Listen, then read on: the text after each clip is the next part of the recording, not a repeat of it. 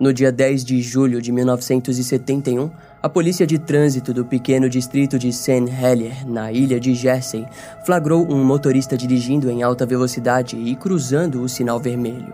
A força policial de trânsito partiu na corrida pelo motorista, que acabou parando. Após parar, o homem saiu correndo do veículo e os policiais conseguiram prendê-lo sem muitas dificuldades. No departamento de polícia da ilha, o infrator tentou explicar o motivo de estar em alta velocidade, mas logo foi interrompido pelos detetives que possuíam uma dúvida ainda maior do que aquela. Eles fitaram o homem que vestia um sobretudo esfarrapado e portava duas pulseiras de pregos. Sem dúvidas, havia algo muito errado com aquele cara. O carro foi examinado e os detetives estavam pensativos sobre os itens encontrados dentro do veículo. No veículo, as autoridades encontraram meias, chinelos, luvas de lã e, por último, um item sinistro foi achado no porta-luvas. Dentro do compartimento estava uma máscara de borracha horrível que rapidamente fez com que os policiais ligassem o item e o motorista a uma série de ataques perturbadores que estavam acontecendo em toda a ilha de Jersey. Ao ser questionado, o homem disse que a sua roupa era estranha porque ele fazia parte de um culto e que estava atrasado para uma orgia peculiar. Aquela história não convenceu nem um pouco os detetives que logo o prenderam sob acusação. Na ficha criminal, o nome do homem se apresentava como Edward Bainell e curiosamente era o suspeito em potencial que todos eles desejavam para o autor dos recentes ataques. Mas os detetives precisavam de mais provas e, daquela forma, se dirigiram até a residência de Edward. Ao chegarem em uma residência, encontraram objetos ocultos, sobrancelhas falsas, perucas e chapéus femininos caseiros. De frente com aquelas descobertas, não houve mais dúvidas. Os jornais se banquetearam com a notícia. A besta de Jersey havia sido finalmente capturada. O inspetor principal, chefe George Shuttler, disse aos jornais: Tive pesadelos com ele. Ele parecia exatamente com o homem que eu sabia que queria. Foi um tremendo alívio saber que ele havia sido pego. No entanto, aquele cara era apenas o primeiro ato de uma grande história de sadismo e horror. A besta estava enjaulada, mas as suas vítimas jamais se sentiriam livres para continuarem suas vidas normalmente. E agora, vamos conhecer os terríveis crimes de Edward Bainell. Hey, it's Kaylee Cuoco for Priceline. Ready to go to your happy place for a happy price? Well, why didn't you say so? Just download the Priceline app right now and save up to 60% on hotels. So, whether it's Cousin Kevin's Kazoo concert in Kansas City, go Kevin, or Becky's Bachelorette Bash in Bermuda, you never have to miss a trip ever again. So, download the Priceline app today. Your savings are waiting. Go to your happy place for a happy price. Go to your happy price, Priceline.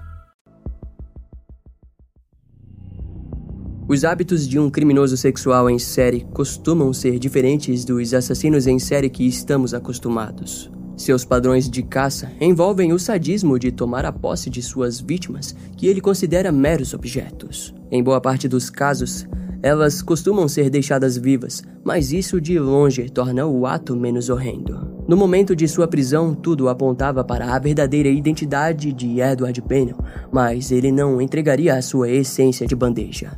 Edward inicialmente dialogou com os detetives tentando imitar um sotaque irlandês e constantemente pedia cigarros. Porém, ele não era nem um pouco irlandês e sequer fumava. Aquilo era um jogo para Edward. Além disso, ele passou a dar dicas falsas para os investigadores, que, em resultado, criaram inúmeros documentos extremamente confusos sobre o caso. De qualquer forma, sentado na mesa de interrogatório estava Edward Painel, de 46 anos, conhecido em toda a ilha de Jersey como o tio Ted.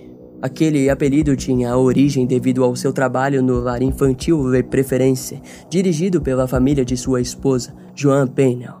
No último Natal de 1970, ele havia participado de uma festa no lar infantil, onde se vestiu de Papai Noel a pedido de Joan. Edward pegava as crianças no colo e lhe entregava presentes. Todos amavam o tio Ted. Enquanto aquilo acontecia, a polícia da ilha de Jersey estava na caça pela terrível besta de Jersey que havia atacado diversas pessoas ao longo dos anos. A falta de comunicação e patrulhamento fizeram com que a besta agisse de forma muito escorregadia pelas mãos da justiça.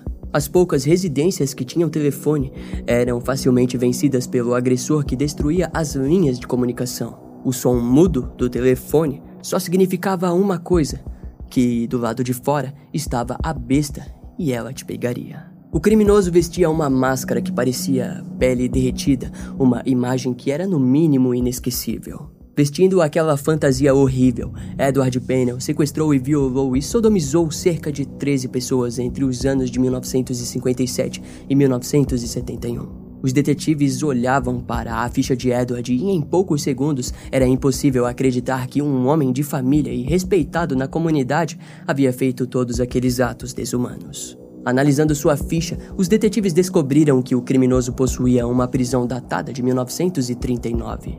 O motivo da prisão era contraditório. Ele havia roubado comida para dar às famílias famintas que suportavam os danos da guerra entre o Reino Unido e a Alemanha daquele ano. Quando sua esposa, Joan Pennell, foi interrogada, ela informou à polícia que Edward possuía um desejo sexual muito baixo e que seu casamento era, na verdade, uma grande ilusão. Durante algum tempo, Joan chegou a acreditar que haviam pego o cara errado. Afinal, como um homem como ele poderia ter se tornado um agressor sexual? Os detetives criaram uma linha cronológica para os seus crimes e, com a pouca ajuda de Edward, sua estrada perturbadora foi desenhada. Ao que tudo indica, o início se deu em janeiro de 1957. Com 32 anos, Edward se aproximou do ponto de ônibus do bairro Monte Aleb e atacou sua primeira vítima feminina. A mulher foi surpreendida com ele vestindo um tipo de pano em torno da cabeça. Usando uma corda ao redor do pescoço da vítima, ele a imobilizou em um campo próximo da parada de ônibus, a violentou e fugiu. Sua segunda vítima foi uma garota de 20 anos, em março de 1957. Edward repetiu seu modus operandi e fugiu do local. A terceira vítima ocorreu em julho daquele ano, e a partir daquele momento, o primeiro aspecto marcante é visto. Na época, todas as três vítimas informaram aos detetives que o agressor parecia possuir um cheiro de mofo, o que significa que, sem dúvidas, era o mesmo criminoso em todos os ataques quarto ataque só foi acontecer em outubro de 1959, embora futuramente os detetives acreditassem que muitas das vítimas não compareceram até a força policial para informar os ataques. Dessa forma, é bem provável que Edward tenha continuado na ativa durante esse espaço de tempo. O ponto que prova isso é que o seu modus operandi mudaria, e em fevereiro de 1960, um menino de 12 anos acordou durante a madrugada e foi surpreendido por um homem estranho em seu quarto. O desconhecido usou uma corda para forçá-lo a sair e o levou até um campo próximo, onde foi violentado. Em março de 1960, Edward deu carona para uma mulher, porém, no meio do caminho, ele desviou a rota e a levou até um campo, onde também a violentou. Aquele ataque estava fora de seus planos, e no mesmo dia, Edward invadiu uma cabana localizada em uma área remota da ilha de Jersey. A vítima foi uma mulher de 43 anos, que acordou aproximadamente às duas horas da manhã com um barulho estranho em seu terreno. Edward havia cortado as linhas telefônicas da residência e quando a mulher tentou telefonar por ajuda, o telefone se encontrou mudo. Ao entrar na casa, ambos começaram uma luta corporal, a qual a mulher conseguiu escapar para ir atrás de ajuda, mas infelizmente ela havia deixado para trás sua filha. Quando a mulher retornou, a sua filha, de 14 anos, se encontrava em estado de choque após ter sido violentada. A garota relatou aos investigadores que o seu agressor possuía um cheiro de mofo, que provavelmente tinha sua origem na roupa estranha que ele usava. Após aquele ataque, parece que Edward voltou sua atenção para as crianças e em abril de 1960, outro garoto de 14 anos acordou com um homem observando, mas o garoto gritou tão rapidamente que ele precisou fugir. Em julho do mesmo ano, a sua próxima vítima foi um menino de 8 anos que foi retirado de seu quarto à força e levado até o campo, onde foi violentado. Curiosamente, essa vítima foi levada novamente para sua casa após o ato pelo próprio Edward.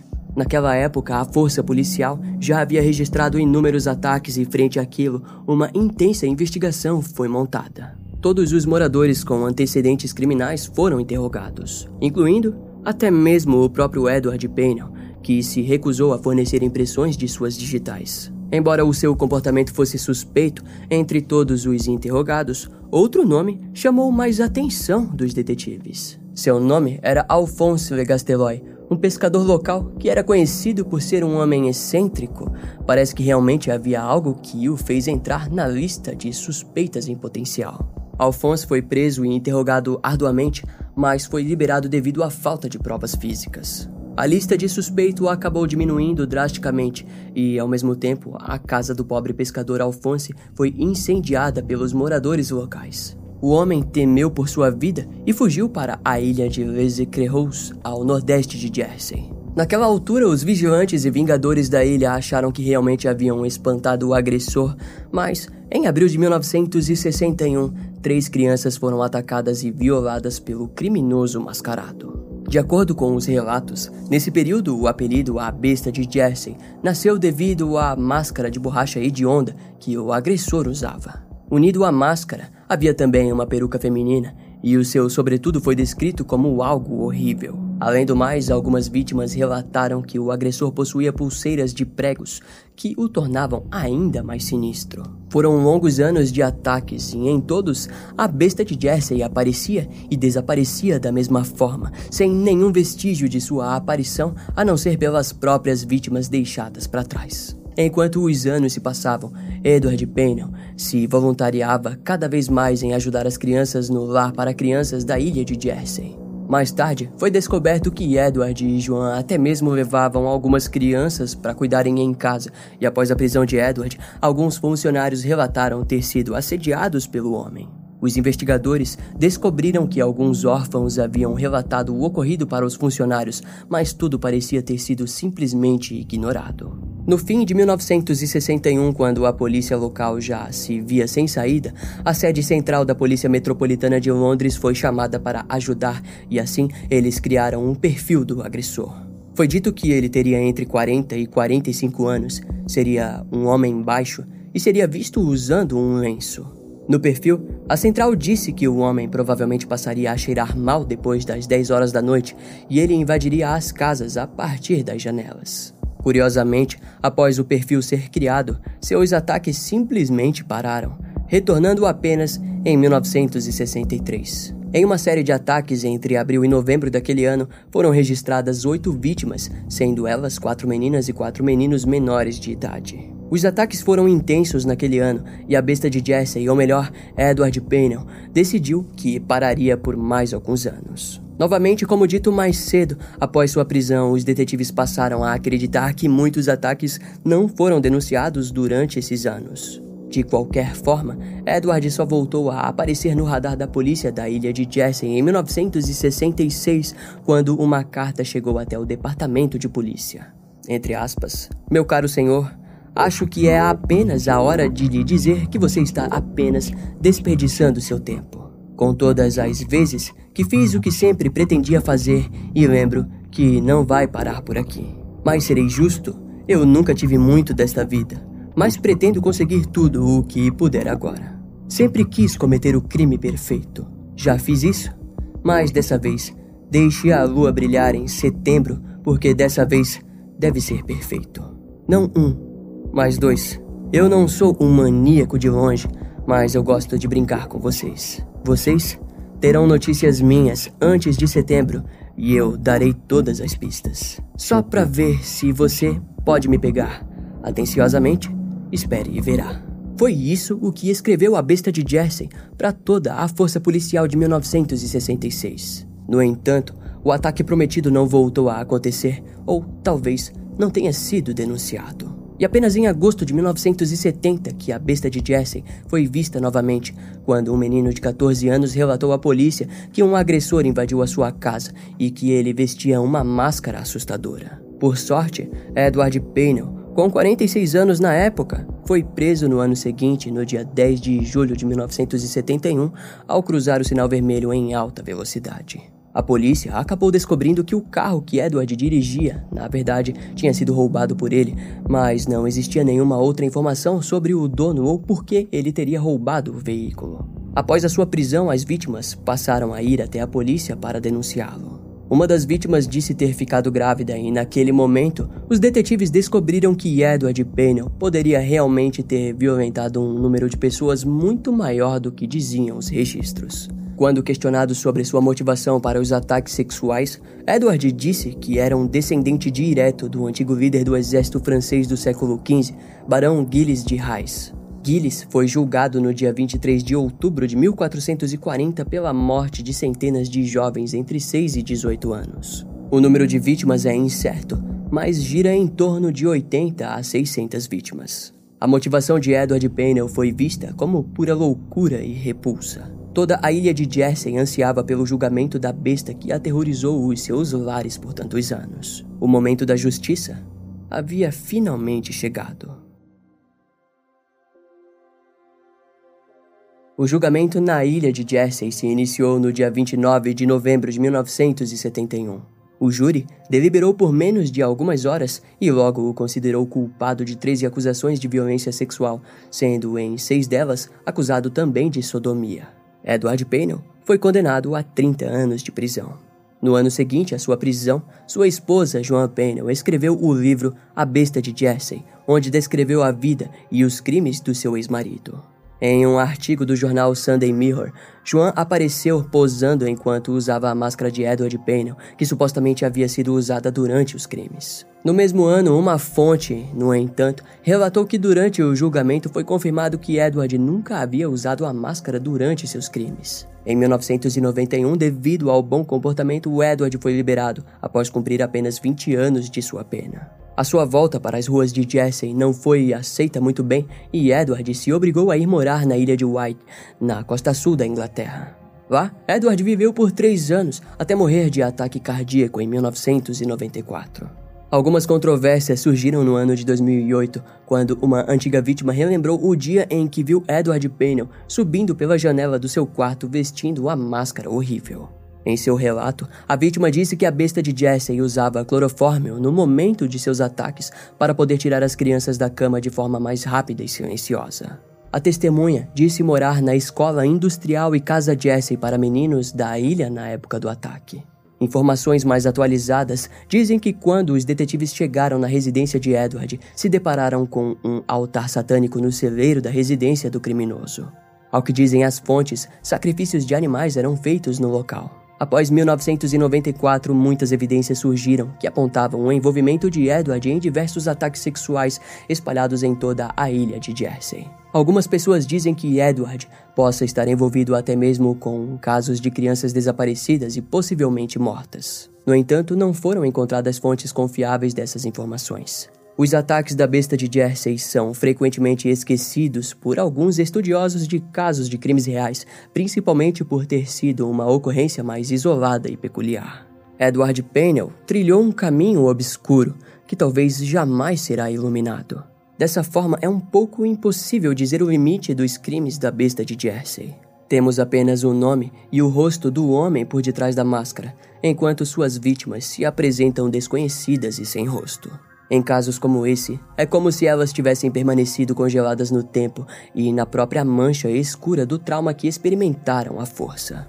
Em um instante, temos uma besta sedenta e imparável, e em outro, temos apenas as palavras que nos certificam que Edward Pennell, a besta de Jersey, se encontre morto há muito tempo e longe de praticar novos males contra a humanidade. Esse caso vai ficando por aqui. Eu espero que você tenha gostado. Não esquece de me seguir nas outras redes sociais. Meu Instagram é brian.m com dois M's, E-M-M-E. E não deixe de conhecer o meu canal no YouTube com os episódios mais recentes que irão demorar um pouco mais para vir aqui pro podcast. Eu vou ficando por aqui, até a próxima e tchau.